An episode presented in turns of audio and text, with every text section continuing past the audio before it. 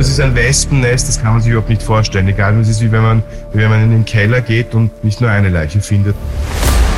Am 19. Juni 2020 verschwindet Jan Marschalek. Er türmt Hals über Kopf.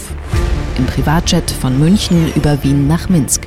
Zurücklässt der Manager einen Scherbenhaufen namens Wirecard. Und dann dieser Marschalek, der Vollbetrüger war. Während seine Kollegen verhaftet werden, macht sich Interpol auf die Suche nach ihm. In Chasing Marschalek gehen wir dieser unfassbaren Geschichte nach. Ich war überzeugt davon. Ich hätte meine Großmutter verkauft. Sie haben halt Geschäfte abgewickelt, die normale Banken nicht machen. Bis es im Sommer 2020 knallte. Ich bin Bettina Weiguni, Journalistin und Buchautorin.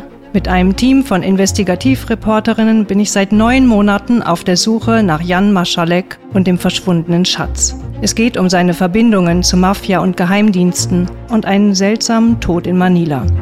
Ein undurchsichtiger Typ, ein Phantom. Ich hätte gedacht, vielleicht ist ein Waffenhändler.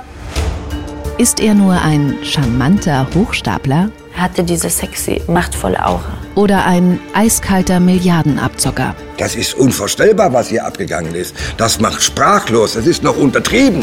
Das ist kriminell. Und die Frage ist, warum blieb der Betrug so lange unentdeckt? Gab es Rückendeckung von ganz oben? Und wo ist der Mann, der vieles aufklären könnte?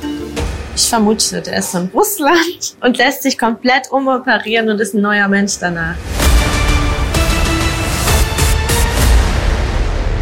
Chasing Marschalek ist ein AudioNow Original. Ab dem 27. Mai. Nur auf AudioNow.